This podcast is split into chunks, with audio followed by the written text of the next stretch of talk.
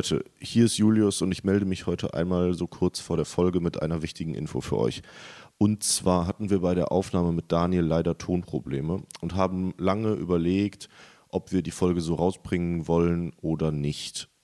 Letztendlich haben wir uns jetzt dazu entschieden, die Folge rauszubringen, weil wir mit den Inhalten und dem Gespräch super zufrieden waren und wir der Meinung sind, dass ganz viele Sachen sehr gut rüberkommen, die bei einer wiederholten Aufnahme einfach verloren gehen würden.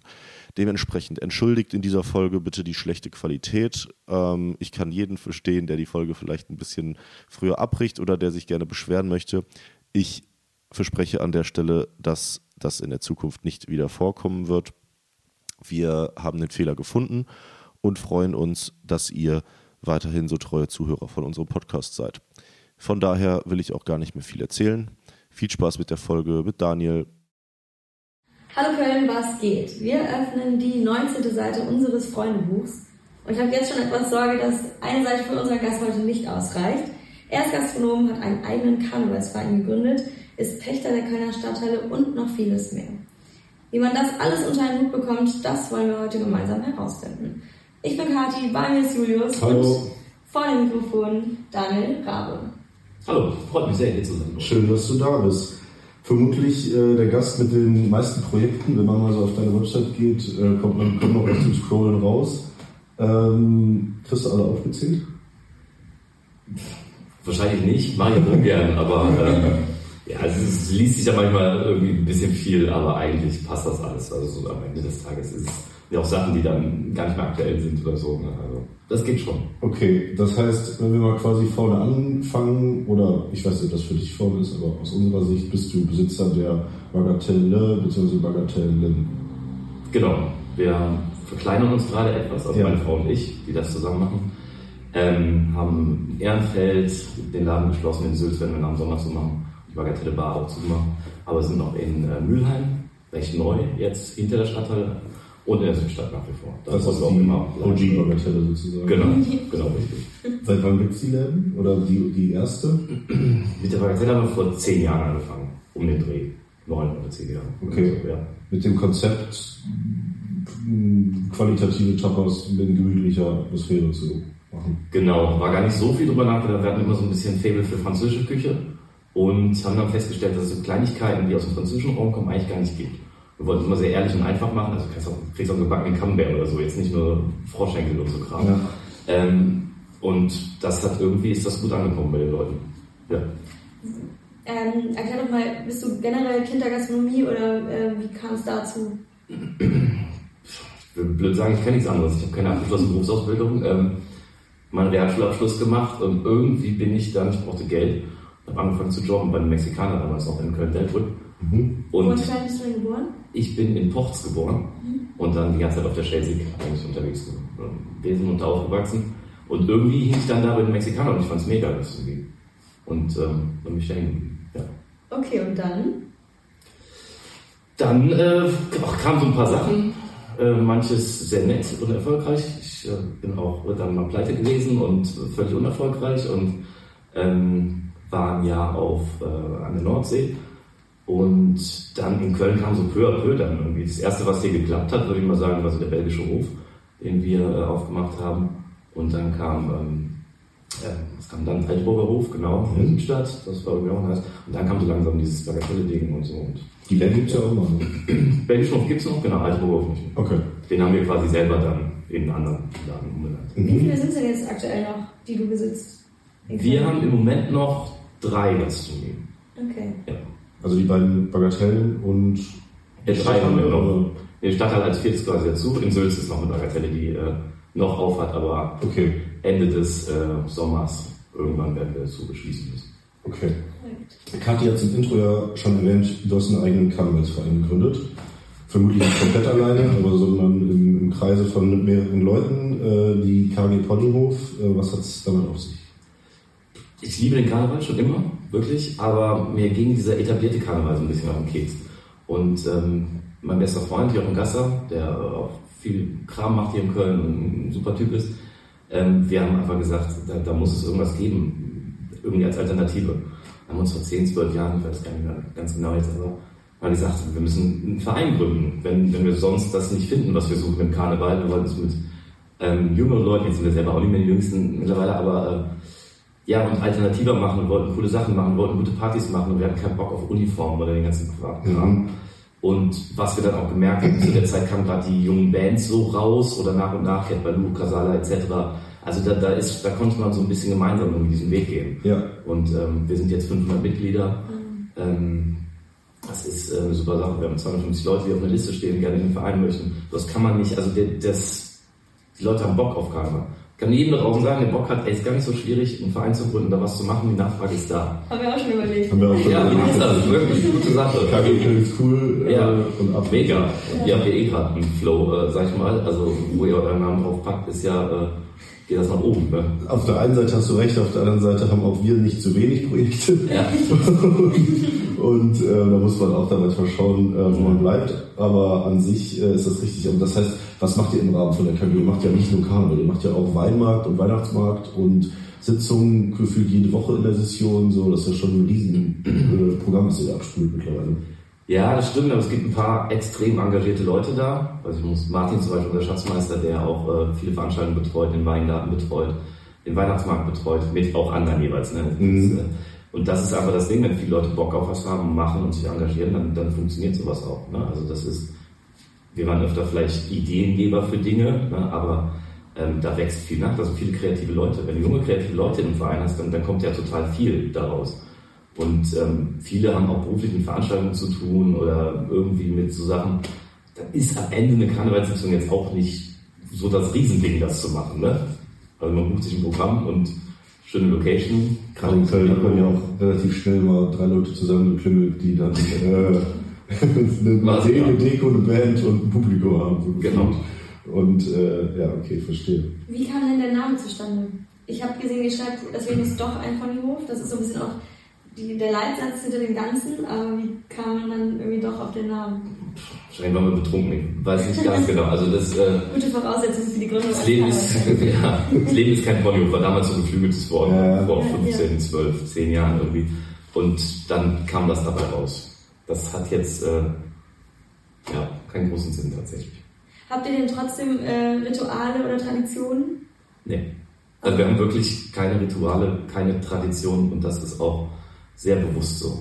Ähm, jedes Mitglied ist quasi gleich, jedes Mitglied kann ähm, Projekte einbringen, wenn es unserer Satzung entspricht. Also wenn es egal wer übermorgen eine Party machen möchte und die nicht gegen Regeln. Also wir haben ein paar Sachen, Rassismus ist scheiße, keine Ahnung, also so Basics, sag ich mal, Ja. das entspricht, dann kann da viel gemacht werden. Was fasziniert dich am Karneval so stark? Seitdem ich Kind bin, alles. Die Züge, ich bin als ich klein war, Zug mitgelaufen. Ich liebe die Musik. Das ist äh, irgendwie, keine Ahnung, alles. Ich finde es mega. Also ich, ich stehe auch einfach total gerne dann in den Kneipen drin und alle sind gut gelaunt und sehen wir mal die, diese, immer in den Medien, die etwas assige Seite, das ist ja nur so ein kleiner Teil, sondern ganz viel an Karneval ist einfach super friedlich, peaceful, schunkelnd, lachend, singend. Also, finde ich gut. Absolut. Ähm, wir kommen später nochmal zu dem Karnevalsteil und Köln. Ähm, ich bin nämlich sehr gespannt auf dein Lieblingskarnevalskostüm, aber das machen wir gleich. Wir wollen weiter mit deinen Projekten machen. Ähm, nochmal zur Gastronomie. Ähm, wir wissen alle, wir hatten jetzt ein paar schwere Jahre auch äh, gastronomieseitig hinter uns. Ähm, das hat dich aber nicht zurückfallen lassen, sondern eben aktiv werden lassen. Ähm, IG Kölner Gastro, wie kam das?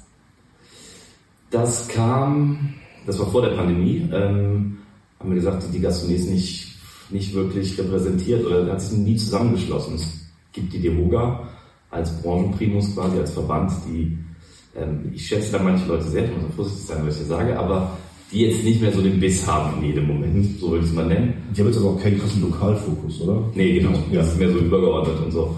Und in Köln ist echt, also ich meine, ihr kriegt das ja mit, ihr zeigt ja auch viel davon. Also mit manchen Ämtern extrem schwierig. Es ist als Gastronom wirklich äh, oft extrem katastrophal. Und deshalb war dieser Zusammenschluss einfach bitter nötig. Und habe mit Till Riepenbauch dann damals. Jörn Schäfer. Genau. Wir haben uns also machen. Der den Jörn Schäfer. Genau, genau.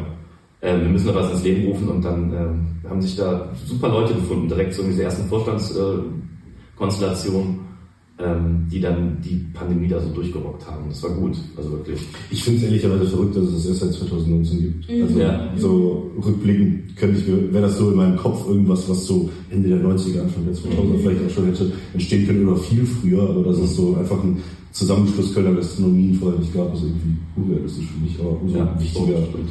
umso wichtiger, dass das jetzt gibt. Aber das machst du nicht mehr aktiv gerade. Nee, ich habe mich aus dem Vorstand rausgezogen. Das war so zu dem Zeitpunkt, als wir die Stadtteile übernommen haben. Mhm. Das ist schon, wenn man sich äußert, weiß nicht, nur Stadtdirektorin hat einen Hals auf mich, sag ich jetzt mal, und so ein paar Leute, das, das findet nicht jeder gut. Mhm. Und wir mussten jetzt ein bisschen vorsichtig sein mal, oder muss ich auch noch in der nächsten Zeit. Ähm, meine Frau und ich machen das ja alles zusammen und ähm, man muss sich mal so ein bisschen aus der Schusslinie nehmen, weil dann, wenn man bei der Stadt nur drauf bekommt und auf einmal Leute Begehungen in der Stadthalle machen und die sagen, ja, aber, weiß jetzt nicht, so cool bist du nicht, Alter. Ähm, also, das sind Dinge, die passieren in dieser Stadt, leider, ne? Aber Ja. deshalb habe ich äh, gesagt, erstmal Ja, deswegen, also was ich mich immer, also ich verfolge das recht interessiert auch, alles was rund um, um Stadtgeschehen, Gastronomie irgendwie passiert. Und manchmal denke ich mir so, ist die IG Gastro in dem Moment so bewusst auch sehr krass in der Äußerung, um halt einfach einen stabilen Gegenpol zu finden äh, zu dem, was von Stadtseite kommt? Oder ist das einfach ein seit Jahren hochgeschaukeltes Ding, weil beide Seiten setzen ja jetzt nicht auf Appeasement. Also hinter den Kulissen gibt es schon sehr entspannte Gespräche, aber man muss sagen, dass die, die diese sehr krawalligen Posts, die viele Leute erreicht haben, äh, oft zur Folge hatten, dass sich da noch was getan hat. Okay. Das ist deshalb, das war schon manchmal extra überspitzt. Ähm, aber sowas nutzt sich auch ab, sag ich mal so. so eine Wenn man einmal die Woche rausschreit, so, dann Ja. ist es schon auch doll, ja. Und dennoch sind wir in Köln, das haben wir alles, äh, vorhin mit Till nochmal darüber gesprochen auch, ähm, es ist schon so, dass trotzdem steht man jetzt nach drei, vier Jahren da und denkt so, okay, was ist aber am Ende wirklich passiert? So viel ist das nicht. Und man hat so viel Gespräche und Gedöns mit der Stadt geführt und weiß nicht was. Aber wie mühselig das ist, dass da nur ein bisschen was passiert, das nervt. Also, also mich zumindest. Hast du ein Beispiel? Ich sag mal, seit zwei Jahren ähm, kannst du in Köln Ladezonen verschieben, damit du die Ladezone nutzen kannst, um deinen Außengast wieder draufzupacken. Wir haben den Antrag vor zwei Jahren gestellt. Wir haben immer wieder nachgehört. Es passiert nichts. Es passiert einfach gar nichts. Ähm, es soll Elemente geben, wie in München, in verschiedenen anderen Städten, dass zum Beispiel einen Holzboden in So, total wieder raus. Das. Ja, genau. Seit zwei Jahren wird uns gesagt, spätestens nächsten Monat und so weiter. Das sind alles Kleinigkeiten, aber das, das, wir haben selber ein Konzept geschrieben, wie man mit, ja, diese Debatte, bunte Kissen und keine Ahnung was, und was darf man, was darf man nicht. Dann haben wir eins geschrieben, gar nicht so aus unserer Wirtesicht, sondern was vielleicht für alle cool wäre. Mhm. Das ist auch besprochen worden mit den verschiedenen Protagonisten, die das halt gerade besprechen. Und eigentlich war man sich komplett einig. Und letzte Woche kriegen wir von der Stadt Köln so, so, so, so einen Wisch, wo eigentlich alles wieder zurückgenommen wurde. Weißt du so? Also das ist so wieder keine bunten Glühbirnen draußen. So wen stört eine bunte Ja. Lichterkette? Niemanden. Echt? Nein, wirklich nur weiße Dinger, die dann in Zukunft wieder. Und dann denkt man so, wo- was, was machen wir denn eigentlich seit zwei Jahren? Ja, also, krass. Ja, jetzt bin ich vom Thema abgekommen, glaube ich. Nee, ich, Nee, ich, ich, nicht drin. genau, ich wusste, es wäre nicht meine Frage gewesen, ähm, weil ich die Diskussion nicht so verfolgt habe. Ähm, aber Wahnsinn. Es geht wirklich um bunte. Ja, um, keine Ahnung, um einen halben Meter von was auch immer teilweise. Ne? Also, Ja. ähm, aber auf der anderen Seite, hast du denn auch irgendeinen Erfolg oder Gewinn aus der Zeit, wo du sagst, so, da hat es auch tatsächlich was gebracht? Also super war ähm, sicherlich, es gibt jetzt eine kleine Abteilung, ähm, Gastro-Service, das hat Frau Ricker uns in der Pandemie zugesagt nach einem persönlichen Gespräch. Ähm, das hat sie in kürzester Zeit umgesetzt und die drei sitzen da immer noch, haben es schwer, teilweise im Amt, weil sie auf einmal eine andere Position haben und dementsprechend, da, es auch so ein Hauen und Stechen und sowas. Ähm, aber das hat der Gastronomie definitiv gut getan, dass die da sind, dass man jemand ansprechen kann im Zweifel. Können dann auch nicht immer die Sachen so umsetzen und machen und tun, aber dass sie da sind, dass man jemand zuhört und dass man mal kurz schlichtet, wenn, weiß ich nicht, Außendienst ist eskaliert oder jemand anders hat sich wieder im Ton vergriffen oder was auch immer, das ist sicherlich ähm, eine ganz gute Sache. Und dass so die Wirte untereinander auch wissen, dass man mal nachhören kann. So was bei dir, was ist da? Okay. Also da passieren schon viele Sachen dann, aber im Kleinigkeitenbereich. Ne? Wenn das jetzt als Gastronom hört und dabei sein will, Dann einfach, äh, boah, wie ist denn die, ähm, einmal kurz auf die Webseite, da ist ein Anmeldeformular, total niederschwellig, hat man in einer halben Minute erledigt. Wir packen es in die Show Notes. genau, knall das auf jeden Fall schon mal in die Show. Ja, voll gut. Sehr nice. Ähm, dann kommen wir zum nächsten Projekt. Ja. Wohnzimmerkonzerte. Ja. Erzähl mal. Ähm, mag gerne Musik. Und finde, wir Musik? Köln gute Musik. Also, so höre ich jetzt im, im normalen Leben vielleicht eher ein bisschen äh, Hip-Hop, Pop-Gedöns, keine Ahnung. Alles, wa- was nett ist. Ich da keine äh, Barrieren irgendwie. Aber wir haben halt in Köln viele kölsche Musik, viel, ähm, viele Bands, die super sind. Und wir hatten ein super schönes Wohnzimmer und haben dann, äh, ich glaube, eine Reihe angefangen, acht Konzerten, so nacheinander. Und zwei Jahre später waren es dann schon 60 Konzerte. Weil einfach ähm, auch glücklicherweise alle Bands dann gesagt haben, wir spielen vor 90 Leuten, auch Casala oder Milieu oder irgendwie so. Und ähm, jetzt haben wir den Laden aber leider abgegeben und überlegen gerade, wie wir die Reihe in Mülheim irgendwie auch im kleinen intimen Rahmen unterkriegen. Ähm, ja, und alles immer Locals. Ne? Also es gibt einfach extrem viel Musik in Köln. Gute Musik. War das so mit Eintritt oder wie kann ich mir das vorstellen? Eintritt haben die Künstler bekommen Ja. und wir haben unsere Getränke verkauft. Ja. In der Pandemie extrem schwierige Nummer. Dann haben wir, glaube ich, die, die vierte Runde lief dann äh, wieder. Okay. Ähm, weil die Leute hatten auch keinen Bock, in den Keller zu gehen. Manche Künstler wollten nicht äh, im Keller spielen und so. Aber jetzt ist, äh, also Corona ist aus den Köpfen, das ist Ja. schön jetzt mittlerweile. Wie gut, dass es so schnell ging, ne?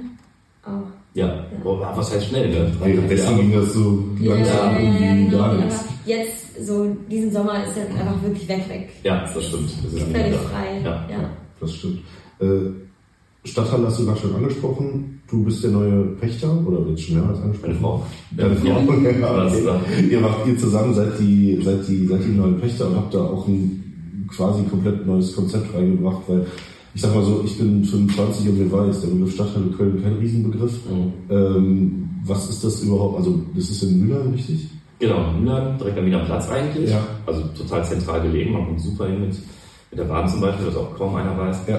Das war eine Halle, die ist total nett betrieben worden. Ähm, Marco Jülich zuletzt, ähm, sehr netter Typ, der ähm, die Idee hatte, dass die Halle weitergeführt wird im Sinne seines Vaters, Jean Jülich.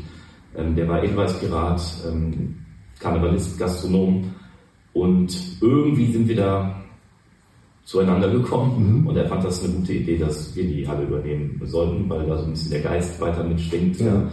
Und so ist es dann nach, ähm, ist es dann tatsächlich passiert.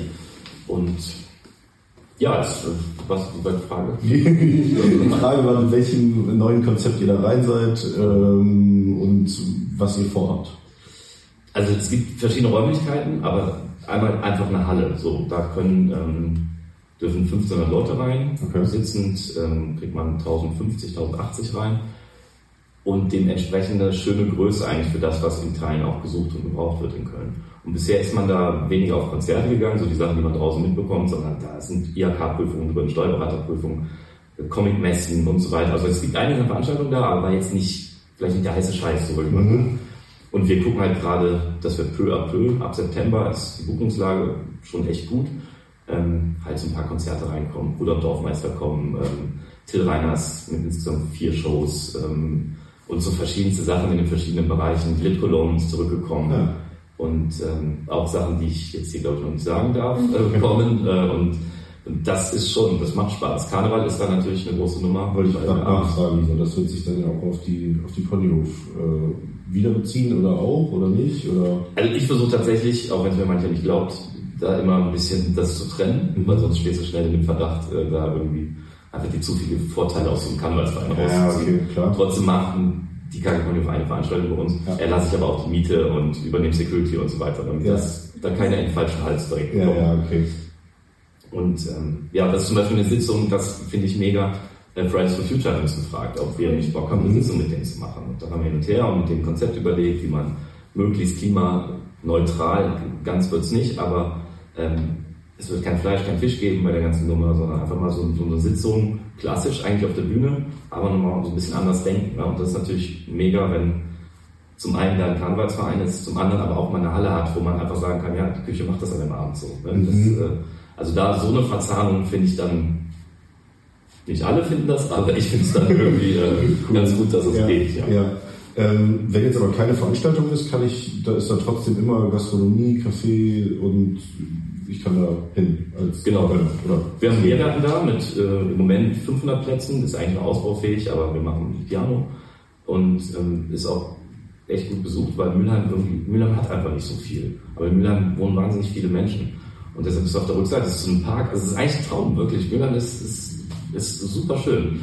Und ähm, da ist quasi eine Bagatelle, die wir aufgemacht haben am Rücken ja. der Halle und das hat jeden Tag auf. Okay. Ja. Man kann das aber ja auch für ein Abiball beispielsweise buchen. Mhm. Genau, kannst du Abiball machen oder irgendwie kommen jetzt auch nächste Woche drei, glaube ich. Ähm, ja. Das ist für den Sommer natürlich auch eine schöne Sache, ne? wenn man dann durch sowas in der Halle. Falls ja. wir ZuhörerInnen haben. Ja, Thema Müller nur ganz kurz. Wir haben da ja auch nicht, nee Quatsch, wenn die Folge raus ist, war die Local auch schon. Mhm. Schade. Ähm, nächste Woche Samstag zum Zeitpunkt Punkt der Aufnahme, äh, haben wir auch die Local Cologne da wieder hinten an der Schanzenstraße. Mhm. Von uns so ein Pop-Up Street Market, wo wir auch so 20 lokale Kölner Brands supporten, ähm, auf so einem Industrieparkplatz da, äh, beim Palladium hinten durch. Mhm. Und äh, das gibt, wir, uns war es Anliegen, das jetzt auch zum zweiten Mal da zu machen, einfach weil da drüben nichts ist. Wir haben auch schon öfters darüber nachgedacht, mal irgendwie einen vernünftigen Weihnachtsmarkt oder so mhm. zu machen. Das gibt es da auch einfach gar nicht so. Ja. Das ist eigentlich absurd. Ähm, ich bin jetzt selber nicht so der Shell-Sick-Typ, aber also habe nicht in Form von, dass ich was dagegen habe, sondern weil man gefühlt nie da ist, weil sich mein Gefühl das ganze Leben hier linksrheinisch abspielt so. Aber wenn man das mal betrachtet, wohnen da immer noch 350.000, 400.000 Kölner, ja. die einfach nur so auf der anderen Seite von dem Fluss leben. So. Ja. Also, das äh, ist manchmal unrealistisch, wie das äh, wieder weggeguckt wird oder wie wenig das passiert. Total. Also bei uns war, wir haben eine Fläche. So ist es nicht. Und das ist eigentlich mega zentral gelegen. Und wir haben letztes Mal haben wir auch schon so drei Hütten gemacht oder ja. so. Wir haben jetzt auch überlegt, das einfach größer und mal vernünftig aufzuziehen. Aber ähm, jetzt hier offen gesprochen, also keine Ahnung, wenn Bock auf was zu machen. Ich freue mich immer, wenn gute Leute dann da irgendwie was machen oder Bock haben drauf. Ja. Perfekt. Ähm, ich glaube, wir, haben, wir haben noch zwei, genau. zwei kleine Projekte gefunden. Zum einen ist Kochbuch und zum anderen auch Podcast. Mhm. Podcast ist in der Pandemie entstanden, weil Martin Schlüter und ich hatten viel Langeweile und ähm, es gab auch viel zu besprechen in der Zeit einfach. Ja. Ne? Und wenn wir ganz ehrlich sind, wir haben es immer in den Kneipen gemacht, die waren ja dazu für ja. uns und haben uns das eigentlich immer abends gemacht und auch die Gäste, die kamen, das ist jetzt egal, ob, da muss ich jetzt wieder vorsichtig sein, hohe Mitglieder der Kölner Verwaltung oder auch äh, aus der Politik oder wer auch immer, haben das sehr genossen, sich abends einfach mal gepflegt äh, ein paar Glas Wein zu trinken und dann auch da locker zu werden und sehr offen zu reden. Irgendwie. Oder auch danach konnte man nochmal nett. Äh, also das war daher ein sehr schönes Projekt. Ähm, was wir gesagt haben, was wir nur zu Sonderfällen machen. Wir haben es zu Wahlen jetzt nochmal gemacht, zur letzten, ähm, zur letzten Landtagswahl. Ähm, und sonst erst wieder, wenn wir in irgendeinem Lockdown sind. Hoffentlich nicht. Nee, wirklich. Hoffentlich gibt es ihn nie wieder. Ja, genau. Und Kochbuch, ähm, ich mache das nahtlos gerade. Ja. War tatsächlich mit das Ding, was uns am meisten Spaß gemacht hat. Meine Freunde und ich zusammen gemacht. War mega viel Arbeit. Ähm, aber haben wir auch 10.000 Stück von verkauft, was jetzt nicht krass viel ist. Also man verdient am Ende kein Geld damit. Ne, so. Ähm, also 10.000 jetzt. Muss man erstmal ja. verkauft kriegen. Ja, aber es war, es war so genau das, das Kostendeckend war, okay. würde ich mal sagen. Angehörig zur Bagatelle. Ange also genau, ja, genau. An, aber die, die, die, die Rezepte quasi der Kleinigkeiten veröffentlicht und dazu aber noch so ein paar Stories, die hinter den Kulissen sind, mhm. also einen offenen Blick. Und ähm, im, wo ist der Plan? Ende November, also vor Weihnachten, kommt die vegetarische und vegane Version raus. Geil. Sehr schön. Wir sind jetzt, glaube ich, so halb am Ende, zumindest erstmal für die Projekten. Ähm, ich habe gerade geguckt, ob die Frage eingereicht wurde, weil der liebe Heiko hat uns ja so mehr oder weniger connected. Und äh, der meinte zu mir, irgendwie letzte Woche, glaube ich, abends, ja, ich weiß nicht, wann der schläft. wie, viel, wie viele Stunden sind es? Ich schlafe nachts nicht viel, weil ich morgens früh aufstehe. Also ich stehe wirklich eigentlich in der Regel gegen 4 Uhr auf, ähm, weil ich da zwei kleine Kinder ähm, okay. und das ist morgens ist einfach, äh, man hat seine Ruhe. Keiner will was von einem. Mhm. So, das, und dann mache ich Mails und den ganzen Kram und so. Und da habe ich eigentlich immer schon recht viel dann sagen wir, um 10 Uhr geschlafen. Ja. Und ähm, mache auch jeden Tag Mittagsschlaf. Okay. Ist, äh, Wann gehst du ins Bett? Oft einfach nach dem Heute-Journal, also äh, wirklich nicht so spät, ja. halb elf, elf würde ich sagen, in der Regel. Ja. Was ein Übergang quasi, weil äh, wir kommen zu unseren weiteren Freundebuchfragen. Mit äh, sehr großem Bezug auf Köln. Was sind hier deine Lieblingsorte?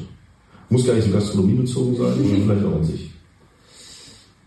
Boah, ich mag viel an Köln. Ähm, Lieblingsorte. Ich sitze gerne tatsächlich in Gastronomie, muss ich sagen. Ich gehe gerne essen. Ähm, da ist es sicherlich die Torburg in der Südstadt, weil man da, du hast so einen Ort mitten in der Großstadt, da ist ein Weinberg vor dir mhm. und ein altes historisches Tor und sitzt in einer total ehrlichen Kölschkneipe, die äh, nichts anderes ist als eine ehrliche Kölschkneipe, gleichzeitig aber zum besten Bluesclub Deutschlands gewählt wurde, weil die einfach mega krasse Konzerte machen. Ne? Also das ist, das ist so ein Ort, der einfach sehr besonders ist. Und ähm, ja, sonst, ich kann das, ich kann das so tatsächlich gerade nicht sagen. Okay. Also Dein Lieblingsfädel? Lieblingsfädel. Also ich freue mich gerade Mülheim an tatsächlich. Ich finde es äh, ich find's spannend, weil so vielfältig. Ne? ist so, so ein bisschen Kreuzberg, aber die Menschen haben vielleicht noch nicht so zueinander gefunden, ja. wie das sein sollte. Früher ist Kreuzberg. Früher ist genau. Und ein Teil ist schon hart gentrifiziert, viel zu hart. Also mhm. mehr als in der Südstadt in Westerlage. Mhm. Also das ist so ein Ding, da muss man ein bisschen was zusammenwachsen, aber total spannend. Bin halt gerade aber auch relativ viel da. Ne? Das ist so das Ding. Und, ähm, und ich mag es auch einfach zu Hause. Ich wohne hier in der Kölner Innenstadt und wir haben so ein, wir haben ein total nettes Haus, Vermieter, der einfach nur nette Leute ins Haus geholt hat. Und ähm, mit denen sitzen wir auch gerne abends zusammen äh, noch und quatschen und machen und tun, einfach vor der Tür. So völlig basic. Und da komme ich auch runter. Das ist so, auch abends kein Halligalli. Ja. ja. Das war, war, hatte, also hatte ich auch, ne? aber ich ja. nicht mehr. So, ja. Gibt es Orte in Köln, äh, wo du Verbesserungsbedarf siehst oder die du tatsächlich sogar meidest? Ja, es gibt so Orte. Also sind wir auch wieder in Mülheim. Das ist das, das andere, was wir erleben, ist halt, vor wenigen Tagen steht ein Typ mit Messer von einem Mitarbeiter von uns. Äh, vor zwei Tagen wird eine Mitarbeiterin ähm, von drei Typen bedroht, als sie äh, die Halle verlässt äh, und hauen ihm noch so, so ein Ding äh, in, in, ins Blech. Also da sind, ne, das hat eine Faszination, aber andererseits muss da total viel geändert werden. Gestern, vorgestern, ich weiß nicht, ich Steueranzeige gelesen wird, eine Seniorin mit noch wieder Platz ausgeraubt, ist auch noch 100 Meter weiter. Mhm. Also das in Müller kannst du täglich dabei zugucken, wie Dinge passieren. Wenn das hier im belgischen Viertel wäre, wäre aber der Aufruhr groß. Ne? Mhm. Aber in Müller hat das so eine gewisse Normalität, was ich aber nicht finde, dass es eine Normalität sein darf. Nee, nee. Und, ähm, und Köln hat ein Viertel, was ähm, ähm, den Kölnberg. Das hat Köln aufgegeben. Das ist wirklich, da ist irgendwann vor ein paar Jahren schon die Polizeiwache weg, das Gedöns. Das ist ein rechtsfreier Raum, muss man einfach sagen. Das denkt man, kennt man so aus der Bronx oder Mexico City oder so. Ja. Wir haben das auch. Das ist krass. Und wenn man da mal reinfährt, dann, mhm. dann hat man sehr viel Respekt vor der Situation, nur weil du tagsüber über eine Straße fährst. Ja, also das kann ich auch nur jedem mal empfehlen. Das ist eine, nämlich eine, eigentlich eine sehr spannende Tour. Das ist noch am schönsten Ort, ne? wenn man durch Marienburg fährt, durch dieses mhm. Villenviertel, ja. vom Roller, Fahrrad, wie auch immer, und dann von darüber fährt. Du fährst auf ne? Ja, genau. Ja. Und dann den Kölnberg sieht, was für Gegensätze innerhalb von zwei Kilometern da irgendwie, äh, das ist krass.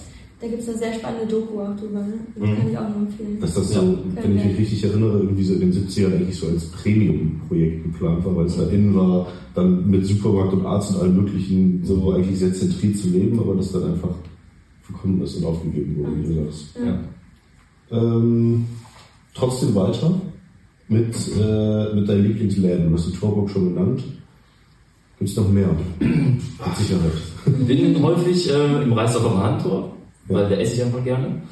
Das machen die gut und das sage ich nicht, weil es auch ein Freund ist von mir, sondern das ist, ist einfach wirklich gut gemacht. Ähm, wir sind bei uns, ähm, ich komme nicht auf die Namen, sind wir alle zwei Wochen ähm, direkt hier Ecke Lindenstraße, Ecke, was ist es denn? Ich weiß es nicht genau. Ist in Spanien ein Tapasladen, kannst du super draußen sitzen. Ähm, gegenüber von dem Café Zentral? Ja, ja, genau. Ja. Da ich kann nicht auf den Namen kommen, das gibt es überhaupt nicht. Ja, gegenüber vom Café Zentral auf jeden Fall. Äh, der, ähm, Händelstraße müsste das Ja, sein. genau. Ende der Händel-Ecke Lindenstraße. Super netter Betreiber, der immer da ist und alles checkt. Und äh, also das ist schon sehr nett, wenn man mal so ein bisschen dieses, dieses ich sag mal, diese Kölner Etepetete-Nummer, die aber in Teilen auch es schon hinter sich haben, was ich immer so spannend finde. Ich muss auch da wieder aufpassen, was man sagt, aber ähm, ist der Gianni auf der Scharfenstraße, das ist ein Italiener, sehr eingesessen, kocht extrem lecker für faires Geld. Und da geht immer so die, da gehen die Leute ein und aus, die was auf sich halten. Okay. Und das ist sehr lustig, denen dabei zuzugucken. Auch wie sie teilweise wirklich jegliche Kinderstube nach einer Flasche Wein verlieren.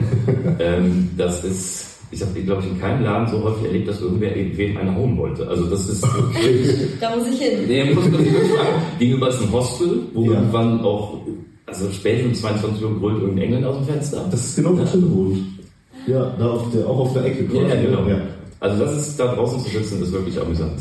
Und lecker. Also der macht das super. Ne? Das ist gastronomisch auch wirklich tipptopp. Mhm. Ja. Was für ein Kölsch oder so einem Abend, okay, vielleicht nicht dort, oder, aber Weißdorf eben, ist es dein Lieblingskölsch? Kann ich nichts zu sagen. Also, ähm, also ich verkaufe extrem gerne Gaffelkölsch.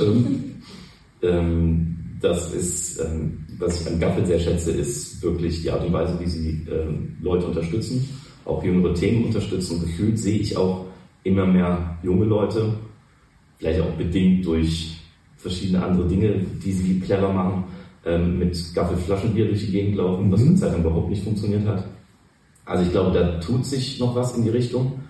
Ähm, und arbeite aber in Mülheim total gerne mit Gildenkirch natürlich zusammen, die uns da wiederum sehr unterstützt haben bei der Übernahme auch der Halle. Ne? Also das äh, ist was, was wir auch in der Hinsicht niemals vergessen werden. Ähm, Preisdorf ist mir zum Beispiel zu, das ist eine sehr traditionelle Familie, die dahinter steckt. Ich glaube durchaus mit Ansichten, die ich nicht teile in manchen Punkten. Mhm. Wo ich aber auch da Respekt vor habe, dass sie es eigentlich schaffen, komplett ohne Werbung ihr Produkt so krass zu platzieren. Darf ich immer fragen, was für mhm. Punkte? Also ich glaube, das ist mir einfach zu konservativ. Okay. So ist es vielleicht äh, nett umschrieben. In Richtung der Traditionskanalsvereine. Ja, also den, den Bogen würde ich jetzt gar nicht so gehen, aber, ähm, aber es ist so, so eine Richtung, also schwierig, schwierig auch im Umgang. Mhm. So. Bevor wir nochmal zum Karneval zurückkommen, sehr eng damit äh, verwandt natürlich auch die kölsche Sprache. Was ist dein Lieblingskölsches Wort? Lieblingskölsches Wort? Boah, kann ich, nee, keine Ahnung. Ich höre es total gern, ich spreche es total schlecht. Ähm, wo ich es eigentlich kann. Ich habe gute Freunde, wie Micha Zass, der Kölscher Rockmusiker ist, mhm. ähm, beste Musiker der Stadt im Übrigen. Also falls man ein gutes Album hat, kann ja Werbung machen, die auf einer Reichweite. Äh, ZA-Doppel-S ist einfach extrem gut. Ähm, und hörst total gerne. Lieblingswort kann ich nicht sagen. Okay. Ja. Jetzt endlich die Frage nach deinem Lieblingskarnevalskostüm.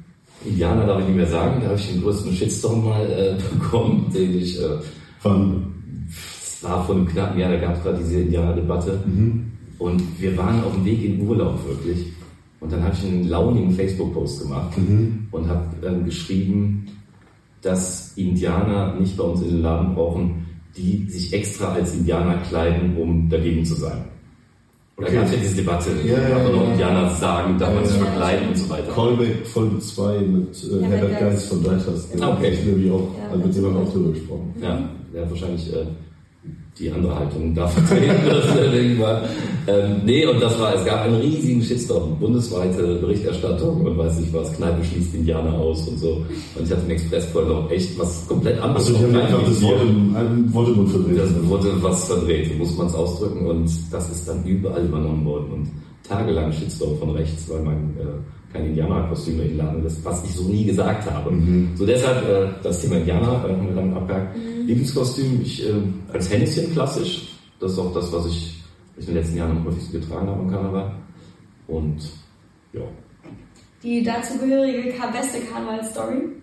Boah, das ist, wenn du, wir haben ja über zehn Jahre in der Südstadt zwei der Karnevalsläden, sag ich mal, gehabt. Ne? Mhm. Da kriegst du halt alles mit. Also das ist so, ähm, das ist schon.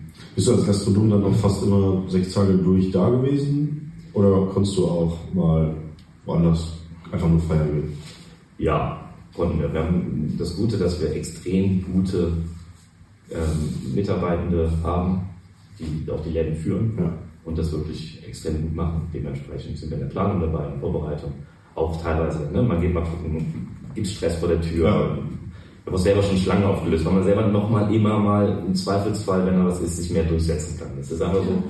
Ähm, ja, beste Story war die Frage nach. Ne? Wenn so die etwas verstörendste Story, das war nach diesen Übergriffen ähm, in der Silvesternacht, mhm. wurde man sehr, sehr vorsichtig auf einmal. Und es gab jemand, ähm, sich geäußert hat, dass dort jemand sie, ähm, kannst du mir ganz genau, war auf jeden Fall überhaupt nicht mehr im Laden. Und es kam auf einmal eine Hundertschaft von der Polizei stand vor uns und hat gesagt, sie räumen jetzt den Laden und machen den Laden zu. Und das, das war so eine typische, das war so, eine, so, so ein Ding, wo ich, wo ich so hilflos, also da stand man da und dachte so, das kann jetzt nicht euer Ernst sein. Mhm. Ähm, und haben sie dann, haben wir auch abwenden können dann am Ende, aber es ist, ähm, viele stehen ziemlich unter Druck an Karneval. Da war es jetzt der Punkt und es ist öfter so, ne, dass irgendwie, ja, weiß ich nicht, öfter Stress sind. Leute, die sonst ganz peaceful sind, drehen auch dann irgendwann abends um elf Mal am Rad oder so. Mhm. Und, ähm, ja, Punkt. Punkt. Mit was für einer Begründung wollt ihr das äh, leugnen? Ich habe gerade, als ich es erzählt habe, habe ich währenddessen gemerkt, dass ich etwas vorsichtig in der Formulierung sein muss, weil sich das blöd anhören kann. Es ging äh, um einen Typen, es war aber nicht klar, welches Kostüm, du findest diese Person nicht, ähm, der ähm, Mädel an den Hintern gepackt haben soll.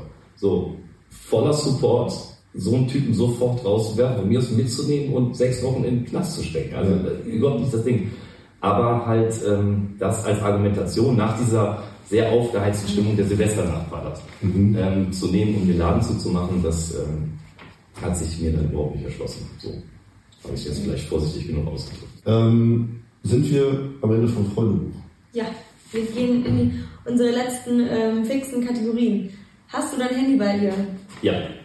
Was ist dein WhatsApp-Status? Mein WhatsApp-Status? Mhm. Wie meinst du? Ich bin zu doof, ich weiß nicht, was für WhatsApp-Status ist. Der kleine Text unter deinem Profil. Ich glaube, ich habe meine, äh, meine ähm, ich bin mir sicher, meine Webseite eingetragen. Okay. Ja. Hatten wir doch auch letztens schon mal. das, ah ja, der Felix Hollerich hatte das auch. Stimmt, Felix ja, genau. ja, Und äh, was bist du für ein Typ? Viele ungelesene Nachrichten oder alles gelesen? Ich habe komplett, also extrem viel WhatsApp, mhm. aber ich lasse auch immer mal Sachen durchgehen oder mir gehen Sachen durch. Weil ich versuche WhatsApp dann zu öffnen, wenn ich weiß, ich kann sie auch bearbeiten. Okay. Und manchmal ist dann so in dem Gedöns, kippt da mal was über, aber eigentlich haben wir das unser komplettes Arbeitssystem über WhatsApp laufen. Mhm. Ich äh, mache nicht viel per Mail ähm, und auch andere Sachen. Ich habe keinen Rechner zum Beispiel seit acht Jahren oder so, sondern mache alles über das iPhone und alles über WhatsApp. Wir jede Abrechnung über WhatsApp, Kommunikation, vor allem mit meiner Frau, wir spielen uns alles hin und her. Ja. Es gibt für jeden Betrieb eine Chefgruppe, eine Teamgruppe, eine Küchengruppe, Einkaufsgruppe und keine Ahnung was. Okay. Das ist also wirklich komplett über WhatsApp. Also auch Personalplanung. Alles. Dein komplettes System. Oh, okay. Ja gut, dann äh, erübrigt sich fast die Frage zu den ungelesenen Nachrichten, weil das immer ein äh, Auf und Ab sozusagen ist. Ähm, zu guter Letzt noch dein Lieblings- oder witzigster äh, WhatsApp-Gruppenname. Ja. ähm, wir haben, äh, ich kann den Namen kann ich glaube ich jetzt gar nicht sagen. Ich muss jetzt gerade selber mal gucken, ob wir den noch in dem äh, Dings haben. Ähm, weil wir sind nervös, merke ich. ähm, ähm, wir wollten vor die Grüngürtel schützen in Anlehnung an die Grüngürtelrosen, mhm. weil wir das Thema länger hatten und wir der Meinung waren, wir müssen einen Schützenverein gründen. So. Und wir kamen gerade von einem Schützenfest und das war so schlecht, wie man sich das vorstellt, mhm. aber irgendwie doch total lustig. Und dann haben wir gedacht, man kann mal einen Schützenverein gründen, einfach, äh, wo man nette Leute vereinen kann und ähm, Grüngürtelschützen kann man wegen Grüngürtelrosen gedöns. Wird es natürlich nie dementsprechend geben, weil es gibt die Grüngürtelrosen. Ähm, ja, so lustig ist das jetzt auch nicht, ne? Aber äh, ja, okay. streichen wir das. Gut, wir haben den Freundebucheintrag mehr als ausreichend gefüllt und switchen rüber in die Community-Fragen. Yes. Das ist eine Scheißfrage auf Deutsch gesagt. Kann das auch mal in den Journalistenkopf reingehen oder soll ich dann noch schriftlich? Und dann stellst du mir zwei so Scheißfragen. Dumme Fragen zu stellen, das machen sie gut. Okay. Vielleicht mal eine vernünftige Frage. Du hast es eben ja schon gehört, wir haben so drei ähm, Themengebiete unterteilt und wir starten noch einmal mit dem Gastro-Thema. Ähm, Ed Lennart Niehaus fragt, was dein Lieblingsessen ist. Ich bin auch sehr gespannt. Das ist eine gute Frage an einen Gastronomen. Ja, ich liebe so klassische Sachen. Königsberger Klopse finde ich mega. Ähm, also bin ich recht einfach gestrickt. Ich esse häufig eine Currywurst mit Pommes mittags. Ich habe nicht so den gesunden äh, Lebensstil beim Essen, würde ich mal sagen. ähm, Kenne ich noch so eine. Also gut bürgerlich. Wo ist deine Lieblingscurrywurst? Ich ich weiß nicht, ob es die Lieblingscurrywurst ist, aber ich hole mir die oft bei Weltmeister am Barbarossa-Platz, weil ich da einfach oft dran vorbeifahre und mhm. das ist dann so der Weg des geringsten Widerstandes. Aber eigentlich finde ich die auch wirklich lecker. Ist schon lecker. Ja. ja. Ich bin großer Verfechter von da an der Ehrenstraße, auf diesem Plätzchen. Ah, ja, das weißt ist du, da bei äh, Ja. Gravis. Ich Äh, finde die Soße so ein bisschen zu, die, die ist mir zu, zu klebrig. ja, ja, es ist schon ein richtiger Kleber, ja, stimmt. Aber die Mädels sind super. Ja, total nett. Ich muss auch sagen, die Stadionwurst finde ich auch wirklich gut. Aber vielleicht liegt es auch daran, weil man eh dann irgendwie drei Promille hat. Dann ist es schmeckt. ist alles lecker. Ja. Wurst von Rehmann, kann man mal sagen, ist eine leckere Wurst. Das ist schon, Ja. ja. Das stimmt. Ähm, weiter geht's ähm, mit zwei Fragen in einer. At LYCBRC, wie kommt, bekommt man Ratten in den Griff? Und wieso verkaufen die meisten Restaurants teilweise Fertigfraß? Spannende Frage. Das sind zwei interessante Fragen. Also das eine ist, man muss immer nah, immer dran sein. Das ist alles Das ist ein andere. Thema? Es ist in ganz Köln Thema. Wer Ja. was anderes sagt, äh, würde Quatsch erzählen. Ähm, aber wenn man es schafft, also ich sag mal, der klassische Fall wäre, es läuft so ein Vieh einfach rein. Da kannst du ja nichts gegen machen. Ne? Ähm, dann muss das aber direkt auffallen. Das heißt, wir zum Beispiel haben ein komplettes Monitoring in jedem Betrieb, äh, wo in jeder Ecke was steht. Ähm, mittlerweile ähm, haben wir Fallen aufgestellt, die digital sind.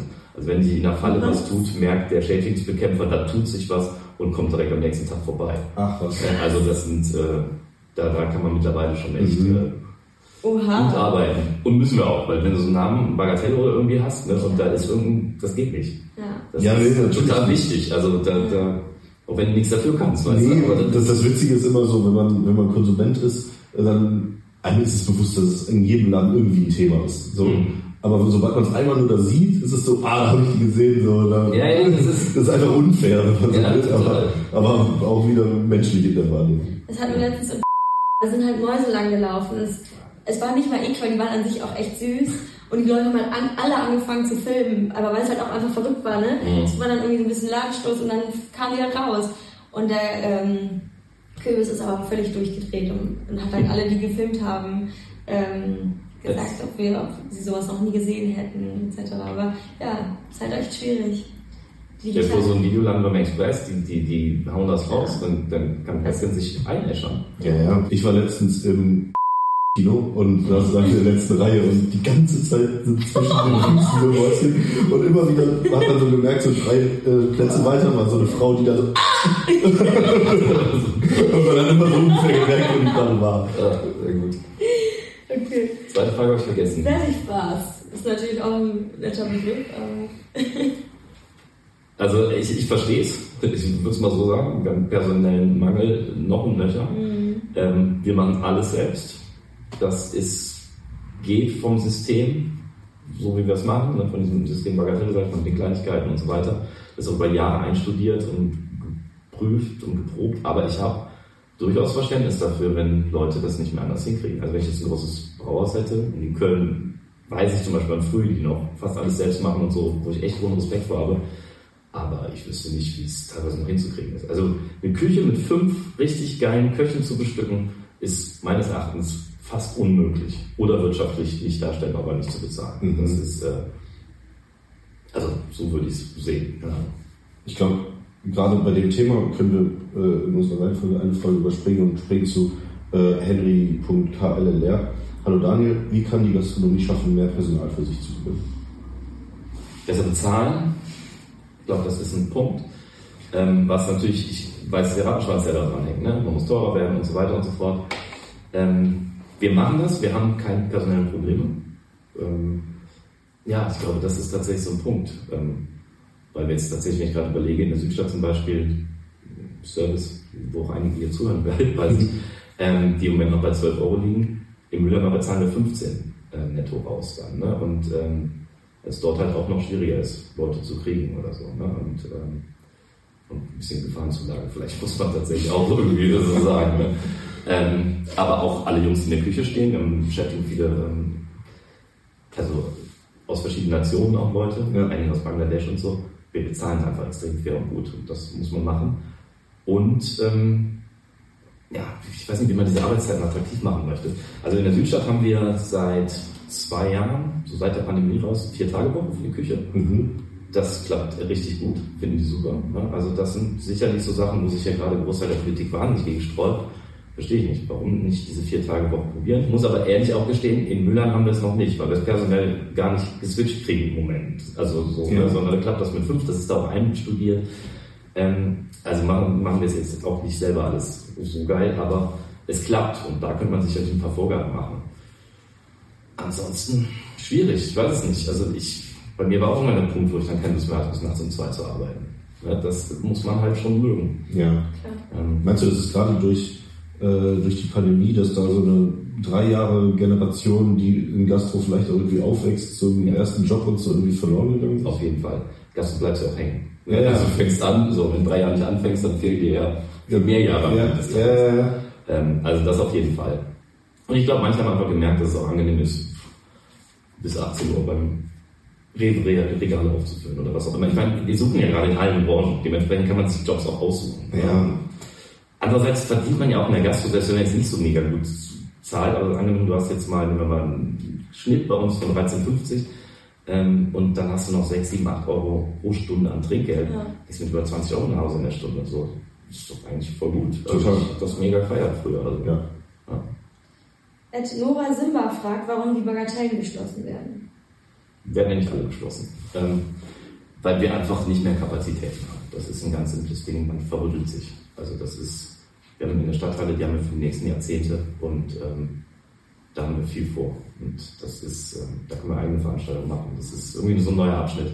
Und ich muss es so ehrlich sagen, ich glaube auch, ähm, dass, also, dass eine Gastronomie zu führen immer schwieriger werden wird. Ich glaube auch, dass da draußen viel mehr Leute Probleme haben. Das erfährt man jetzt so nicht, ne? aber ähm, ein Betrieb, ein Gastronomiebetrieb wirtschaftlich noch zu führen, ich glaube, also ich würde sagen, es klappt bei 90 Prozent der Leute da draußen nicht. Mhm. Auch bei uns ist es schwierig und wir haben ein, ein Konzept, was jeden Abend voll ist. Ne? Also das ist, wenn man schon preislich halbwegs fair bleiben möchte, ähm, dann ist das extrem schwer. Das, das leitet in beide nächsten mhm. Fragen ganz gut über. Ähm, und zwar zum einen machen wir sie nacheinander, wie geht ihr mit Personalmangel und steigenden Kosten um? Wir haben ähm, also steigende Kosten, wir haben Preise erhöht, aber auch zu spät. Ja, das dauert ja immer so drei, vier Monate, bis du das eigentlich ja, dass du zu spät gemacht hast. Ja, wenn wir gemerkt haben, ey, da ist ein Loch, da ist dies, ne, da will das Finanzamt mit Nachzahlung, da ist das. Und dann merkst du einfach so, fuck, wir hätten vorher ähm, anziehen müssen. Und das haben wir jetzt, wir haben den, den ersten Schritt oder den zweiten ist es schon und wir werden nochmal anziehen. Es geht nicht anders. Das ist keine Chance. Also das ist ähm, und schöne Frage. Personalmangel und steigende Kosten. Also Personalmangel haben wir so ein bisschen ja. schon beantwortet. Ähm, wie gesagt, wir machen auch, aber das auch, weil wir Bock drauf haben. Ähm, wir machen zum Beispiel zwei Tage Weihnachtsfeier, aber im Sommer. Mhm. Dann machen wir die Betriebe zu, alle, und dann fahren wir. Letztes Mal waren wir in Heidelberg, äh, fahren dann mit dem Zug runter, mieten uns ein komplettes Abteil machen eine Bötchentour, okay. eskalieren den Club und gehen alle im gleichen Hotel pennen und benehmen uns daneben. So, das ist, äh, sowas ist, also es macht uns selbst Spaß, aber das bleibt auch in Köpfen ja, drin. natürlich. Ja, und ähm. Ähm, vom, vom gleichen Fragesteller, Tom Leon, ist nämlich dann auch noch, hast du Angst, dass die Leute aufgrund der Inflation weniger essen gehen? Ich glaube, dass sie das schon tun, weil man guckt anders aufs Geld. Es gibt ganz normale Familien aus der Mittelschicht, die ähm, nicht mehr das Geld haben, um noch essen zu gehen. Deutsche fährt an sich gerne in Urlaub, das macht er noch und ich glaube, damit gespart. Das merkst du jetzt nicht in der Kölner Südstadt oder in Sülz. Da haben die Leute gefühlt das Geld noch. Ähm, ich glaube, dass das an anderen Orten durchaus aber der Fall ist. Ja. Ich glaube auch, dass zum Beispiel, wenn du jetzt in den Biergarten in Müller in die Bagatelle gehst, kannst du, wir haben das extra gemacht, du kannst ja auch eine Currywurst für 4 Euro holen. Da steht ein Imbisswagen. Ähm, und holst dir, weiß nicht, zwei Getränke, dann hast du einen günstigen Abend gehabt. Ne? Das, das, das kannst du machen. Ich glaube, dass das deshalb auch so gut frequentiert ist, weil man jedem dort die Möglichkeit lässt, nicht unbedingt 40, 50 Euro pro Person auszugeben oder 60 Euro, sondern du kannst ja. zwei Bagatellen bestellen für 8 Euro, wenn du günstig haben willst und äh, kannst auch eine Flasche Wein für 15 Euro wollen, nicht für 25. Ich glaube, man muss da leider, je nachdem, also ne, auf Klientel ja. auch zugehen. Das ist mhm.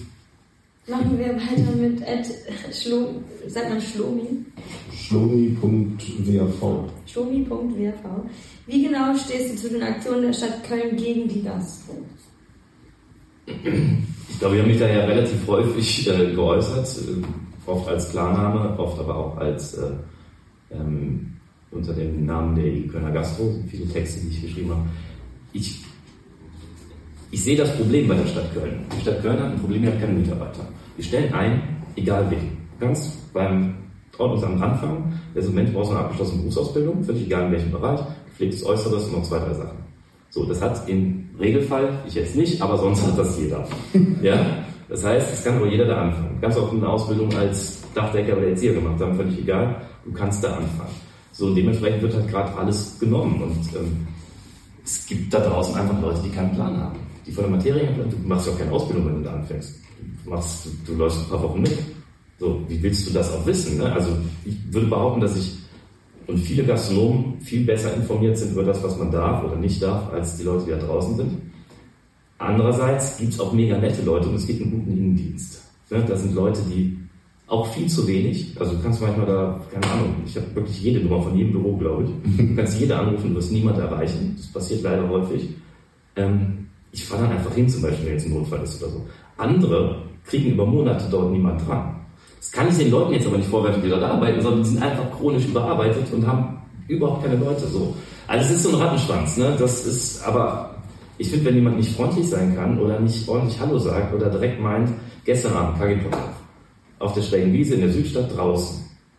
So, kriegen irgendwann haben die das, das Mischpult mitgenommen. So, das sind 50 Leute, die draußen abends, spät abends, ja, feiern, sind aber nicht gerufen worden durch einen Anwohner, sondern da in der schrägen Wiese, das ist da echt entspannt, das ist am Rhein, da, da wird dich keiner. Und die waren aber da, sind vorbeigefahren und haben diese Party beendet. So, das ist assi, das geht nicht. Warum? Ja, ja. doch, dass die Leute irgendwo beschäftigt sind, ja? Dann lass sie doch dort sein, wo sie niemanden stören. Ja. ja, vor allem friedlich feiern, ne? Ja. Schwierig. Ja, keine Ahnung, verstehe ich auch nicht. Vor allem, wenn man aus irgendeinem Punkt auch irgendwann nicht mehr weiß, wo man denn überhaupt hingehen soll. Genau. Weil in der Gastronomie, erstmal wird hier so alles genommen zu feiern ne, mit x Clubschließungen. Die Gastronomen werden reguliert und dann gehst du gefühlt noch irgendwo hin, wo du sein dürftest und dann wirst du auch da reguliert. Keine Ahnung. Ähm, wir springen mal rein in Job allgemein mhm. äh, zu den äh, Fragen von Lau Riesen. Woher nimmst du deine Ideen und Inspirationen? Und vielleicht auch Motivation. Motivation habe ich jeden Morgen. Das ist, das ist das Schöne, wenn man arbeitet und man hat, ich habe seit, keine Ahnung, seit 10, 15 Jahren nie das Ding, dass man morgens aufwacht und denkt, oh, es wird jetzt aber ein Scheißtag. Oder ich habe jetzt keinen Bock auf Arbeit. Das, das haben wir nicht. Also das ist einfach, da, da ist, und irgendwas macht dann immer, keine Ahnung, jetzt ich finde Wiesen, so wie sie sind, eigentlich scheiße. Also jetzt Oktoberfest. Mhm. Ich finde aber eigentlich gibt's gute Ansätze an der ganzen Nummer. Mhm. Das Ganze irgendwie so und dann, dann ist, dann macht das Spaß, sowas mal neu zu denken und sowas einfach als Veranstaltung dann rauszubringen. Was nicht wie äh, Brüllen und Saufen, sondern einfach mal eben cool und mit Style und mit guter Musik auf der Bühne. Und so Sachen finde ich dann, keine Ahnung, da kommt dann irgendwas im Kopf und dann muss das irgendwie, wir haben ein mega Grafikteam zum Beispiel oder Pro-Kollektiv, die sind da kannst du morgens direkt was hinschreiben, ja, und auch per WhatsApp alles und dann, ihr habt eine Idee dazu, dies und jenes und im Regelfall kommt nach zehn Minuten was zurück. Ja, so, so als Idee oder ey, wir melden uns nachher damit und so weiter. Also, wenn du so Leute hast, Jochen Gasser, wie gesagt, engster Freund, aber der hat, der hat zum Beispiel die Idee gehabt, ey, mach doch in der Bagatelle Bestellkarten. Ist doch viel einfacher. So, ne? Also der kommt manchmal von der Seite mit so Sachen. Ich denke, ja klar, hast recht, voll easy. Also, also, ja, keine Ahnung. Da muss man mal gucken. Also viele andere Leute haben auch gute Ideen. Ne? Und äh, ich noch steht oft was. Ja. ja okay. Fehlt übrigens, wo du gerade diesen gesagt hast, es gab ja mal diese Kölner Oktoberfeste, aber die gibt es ja jetzt irgendwie nicht mehr. Mhm. Ne? Die haben das Problem, dass dort Geflüchtete aus der Ukraine untergebracht wurden mhm. und deshalb die Stadt Köln das Gelände denen nicht. Ähm, war das nicht der Zollstock? Genau. Vielleicht ja die Stadthalle. Ja, ich glaube, das so wie es dort ist, das wäre mir halt, also wir machen in der Stadt halt was eigenes, mhm. ähm, auch als eigene Veranstaltung, aber dann halt unter dem Titel Weinwiesen okay. ähm, habe ein Programm gebucht, was, was für mein Empfinden passt. Ja? Mhm. Also, und ähm, so, so eine total krakelige Ballermann Wiesenveranstaltung weiß ich nicht. Es tut mir leid, Kathi, wenn du mir das wünschst. ja, ich, äh, ja. Und ähm, von, ich weiß nicht, ist es ein, ein, ein Herr oder eine Dame, äh, wir wissen es nicht, Laura Riesen. Äh, was fasziniert dich an deinem Job und was nervt dich? Ähm, also Nerven ist, sind dann oftmals so Sachen, wenn dann irgendwelche Restriktionen kommen. Anwohner, wo du halt seit, seit neun Jahren haben wir bei der Bagatelle Südstadt ein Pärchen wohnen, die wirklich alles tun, um einem richtig auf den Sack zu gehen. Stadt Köln weiß das mittlerweile, deshalb sind die entspannt und so. Aber du denkst wirklich, Leute, das ist nicht euer Ernst. Also spätestens als sie ihren Boden vor oben im ersten Stock aufgebohrt haben, mit einem Loch zu uns runter, um zu beweisen, dass unsere Brandschutzdecke nicht ist. So, das sind so Sachen, wo du echt, ich kann mittlerweile nicht drüber lachen, aber früher ist mir sowas echt auf den Sack gegangen. Also, ja. Das ist ja wie ein Film. Ja, aber es Wie bei gibt ganz strenge Leute. Ganz, ganz, äh, ja. Okay, Sie verstehe. gehen raus. sie gehen raus. Ähm, okay, wir kommen zur letzten Teilkategorie und zwar quasi Köln-persönlich. Äh, direkt zwei Fragen von unserem Freund Heiko. Mhm. Erzähl mal, wie es dazu gekommen ist, ein Schiff zu ersteigern. Ja. Ähm, tatsächlich fahren wir, meine Frau und ich, äh, schon immer gerne einfach Schiff und Bötchen. Ähm, super gern diese, diese Route den Rhein runter, ähm, Mittelrheintal ist ein Traum. Kann ich auch nur jedem empfehlen, Koblenz nach Rüdesheim. Gigantisch. Also, und, und das wissen viele Leute aus unserem Umfeld. Und dementsprechend schickte ein Freund ähm, uns den Link, als diese, diese Auktion da bei Ebay reinkam und sagte, ihr fahrt doch so gern Schiff. So völlig Ja. bescheuert. Und dann haben wir gesagt, wir bieten mal aus Joke einfach weniger mit. Ähm, und also so das, was wir uns zu viert sind, wir dann in dem Fall leisten können. Und ähm, das haben wir gemacht. Und es war uns total klar, dass wir das natürlich nicht ersteigern. Ähm, das ist aber dann anders passiert. Äh, wir haben es ersteigert. Das war äh, ja dementsprechend jetzt ist es äh, noch nicht, es ist noch nicht in Köln, wir haben hier noch keinen Liegeplatz. Ähm, es ist uns noch nicht rausgegeben worden. Wir haben die Berufung jetzt gewonnen, weil die erst geklagt haben, die Gegenseite. Ah ja, okay. Ähm, dann gab es einen Prozess, den haben wir gewonnen. Dann haben wir die Berufung eingelegt, haben wir jetzt auch gewonnen. Und jetzt dürfte es bald so Das ist Ich aber- glaub, wie ja. kann man denn mal, wenn man äh, etwas ersteigert, wie kann ich denn als Gegenseite dann klagen? Die haben versucht, ähm, das ist wie zum Beispiel ein festes Haus kannst du auch nicht ersteigern, weil es fest als Grund irgendwo steht. okay. Und haben versucht, das dann bei dem Schiff dann ähnlich aussehen zu lassen. Okay. Ist aber nicht so. Weil es denen am Ende vermutlich zu günstig war für das. Ja, was die haben wir das nicht, da- damit hatten sie glaube ich nicht gerechnet. Ja, okay. Das muss man schon sagen. Doof gelaufen. Ähm, das ist aber funktionstüchtig und damit fahrt ihr dann rum. So haben wir es äh, gekauft. Wir hoffen nicht, dass im letzten, das ist ja auch schon drei Jahre her. Okay. So lange sind diese Oh Rechtsstreitigkeiten. Gott, wie nervig. Ja, das, ähm, aber wir denken, dass das alles soweit ist und wir brauchen einen Liegeplatz in Köln. Wenn jemand eine Idee hat, also immer her damit. Okay. Ähm, weil da tun sich gerade noch. Aber in Köln ist es alles das ist sehr nett aufgeteilt unter so den Playern und äh, Mhm. die geben auch nicht gerne was ab. Okay. Also wer ein Schiff Liegeplatz hat, zufälligerweise Genau. entweder an uns oder direkt an Daniel. Genau. Mail oder Nachricht. Ähm, zweite Frage von Heiko ist was der größte Shitstorm, den du kassiert hast? Also einmal die Indianernummer, die war schon krass, weil die auch so bundesweit viral ging. Ähm, und was noch mehr, weil da wurde es richtig böse, wir haben aufgerufen gegen den AfD-Parteitag und eine Kampagne gemacht, Bund statt bla. Mhm. Haben uns Kölner Künstler gefragt, haben ein schickes Video gedreht, querbeats noch durchs Tor gelaufen, weiß nicht was. Und das ging unglaublich viral, die Nummer. Erst positiv und dann haben halt die ganzen Leute, die äh, also übelste Drogen, Morddrohungen mit Staatsschutzermittlungen, mit Gedöns und weiß nicht was. Da waren Leute dabei. Also der Onkel von Kim Kerko, ich weiß nicht, die ist ermordet worden, ein junges Mädchen, eher psychisch irgendwie krank, der hat uns Hasstiraden geschrieben. Also da, da war ganz viel Unzufriedenheit im Leben irgendwie. Ganz, also wirklich so der übelste Kaffeesatz hat sich da zusammengebaut aus ganz Deutschland und äh, das war, ähm, das war eine ziemlich üble Nummer. Also auch ein paar üble Tage, muss man sagen. Wenn wir dachten, das geht nicht. Und sonst waren da, ja, sonst, mittlerweile bin ich ja wirklich, was das angeht, wenn man sich kontrovers äußert, kriegt man ab und zu einen auf die Zwölf und oftmals lese ich heutzutage einfach gar keine Kommentare mehr. Da geht es dann viel besser. Okay. Das ist, äh, ja. Okay. Nee, ich hätte jetzt warte, ich hätte jetzt kurz, kurz gefragt, wie gehst du damit um, aber jetzt hast du im letzten Satz Mhm. genau meine Frage beantwortet. Ähm, weiter mit Benejan. Was ist die underrated Kneipe, die underrated Bar und das underrated Café? Mhm. Underrated Kneipe. Ähm, auf jeden Fall ganz lange äh, das Terrarium. die einen krassen Betreiber mit, äh, namens Ron hatten. Da ist jetzt gewechselt, seitdem bin ich nicht mehr so häufig da, aber immer noch Wo war das? sicher. In der Kölner Südstadt. Ähm, sehr nett. Es gibt, ach, fuck, underrated. Bar, ich bin totaler Fan von Pegel, ähm, weil es jetzt vielleicht für Pegel nicht so geil, aber es gibt Tage, wo es nicht brechend voll ist und man sitzt draußen total nett und kriegst so das Ganze, was aus dem Belgischen rein und rausläuft mit und ähm, mag Helmut als Betreiber total gerne, einfach total netter Typ.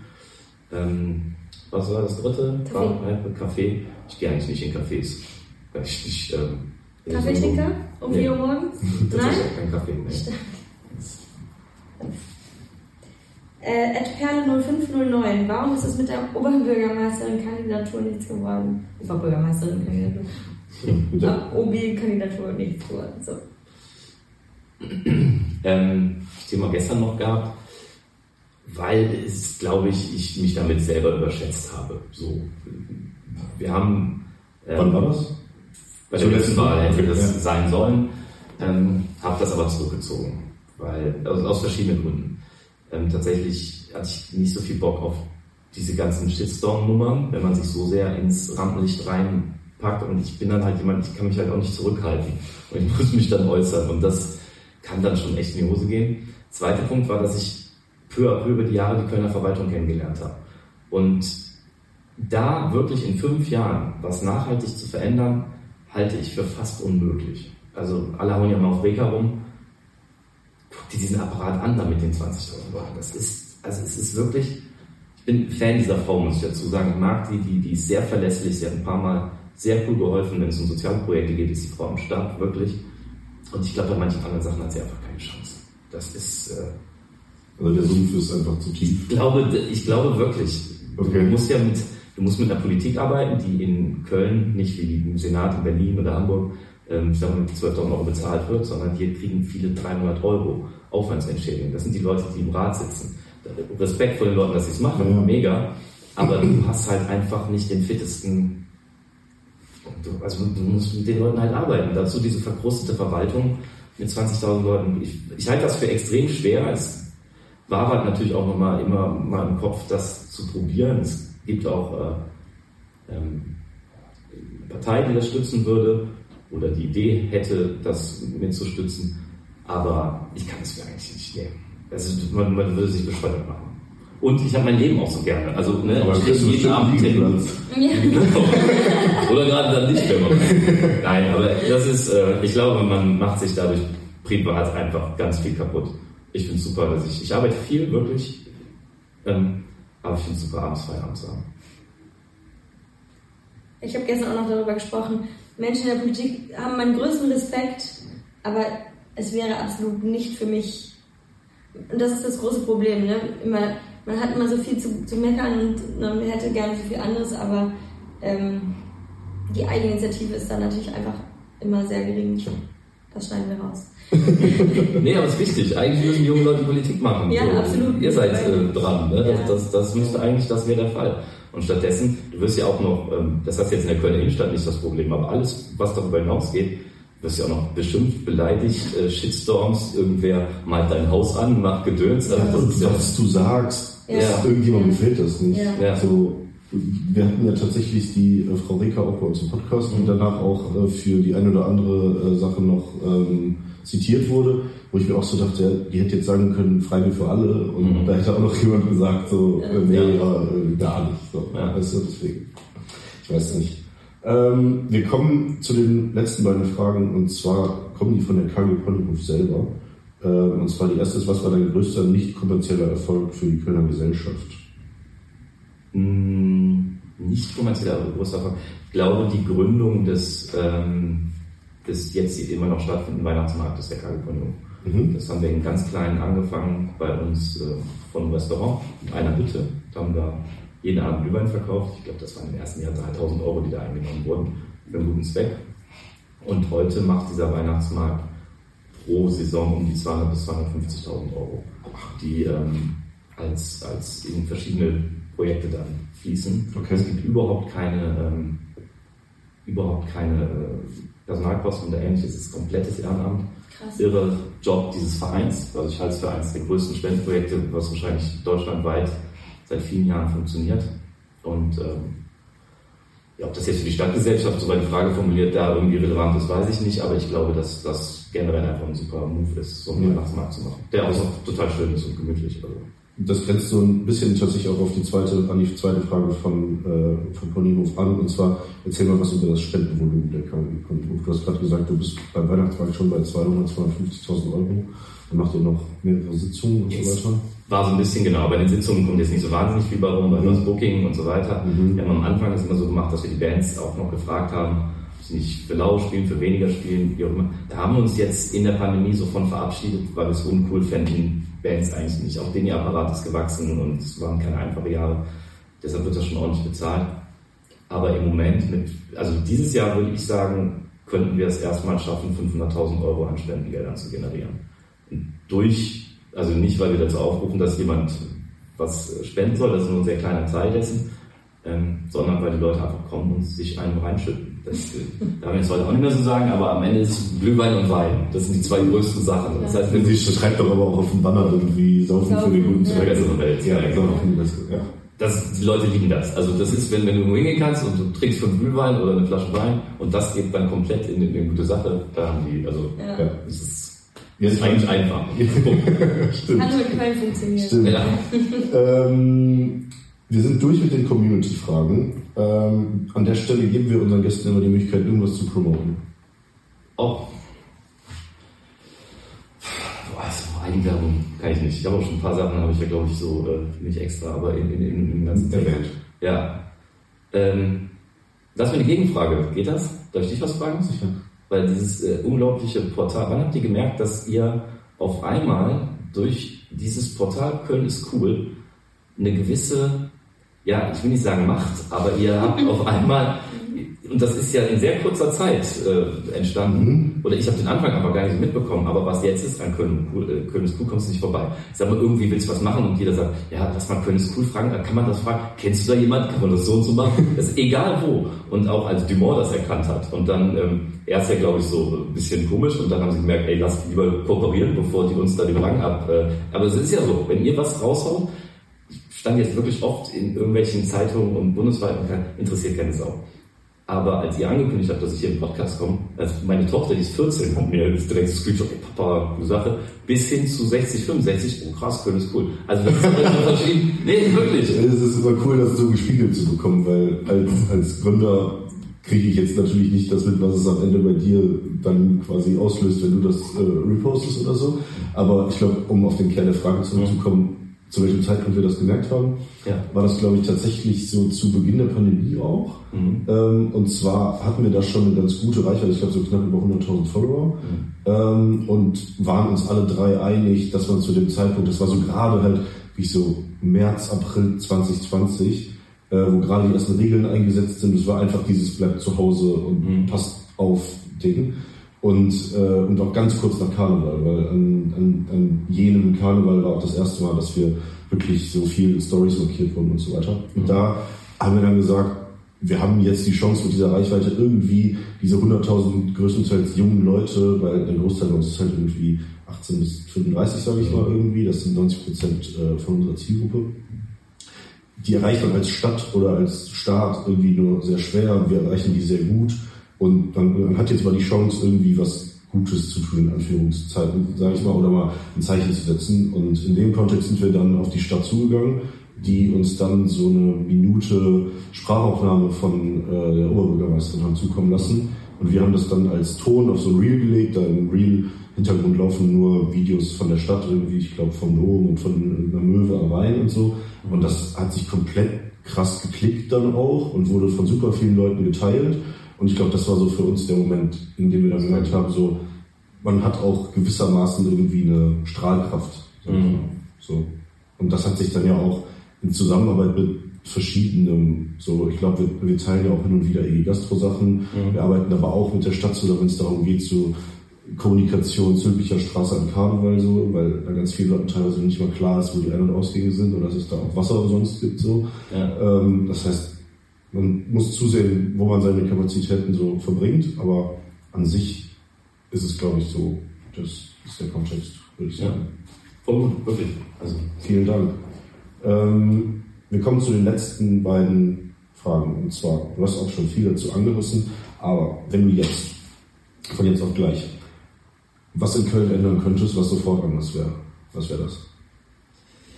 Ähm, direkt verändern, auf jeden Fall ähm, so radikal einfach der gesamten Verwaltung Digitalisierung vorsetzen. Nicht miteinander arbeiten, machen und tun, sondern vorsetzen, dass sie es lernen müssen. Weil im Moment ist ja, es wird ja in vielen Teilen auch, es ist ja nicht so, dass es Tools nicht gibt, aber es wird auch boykottiert, es wird nochmal weggeschoben und so weiter. Einfach, es müssen ab morgen alle. Kann drei Monate Chaos sein, egal, die müssen es lernen. Es würde so viel, so viel einfacher machen. Es wird immer noch in den Gastronomien, egal wenn du ein Baudings, dass du immer noch mit diesen Zetteln rumläufst, dass du irgendwelche Sachen, es ist, also das ist sowas, wo ich sage, das könnte man konkret vielleicht einfach mal brutal durchsetzen. Ja. Sehr gut, hatten wir aber noch nicht. Nee, mal aus einer ganz anderen Perspektive. Schön, dass du da warst. Aller, allerletzte Frage. Ja. Woran hattet ihr liegen? Boah, ich habe keine schlagfertige Antwort, das ist echt peinlich. das ist, Kannst du einfach so stehen lassen. Das, das, das, Schön, dass du da Ja, wir bedanken uns für das interessante Gespräch. Ja. Danke, danke. Danke sehr. Ciao. Ciao, ciao.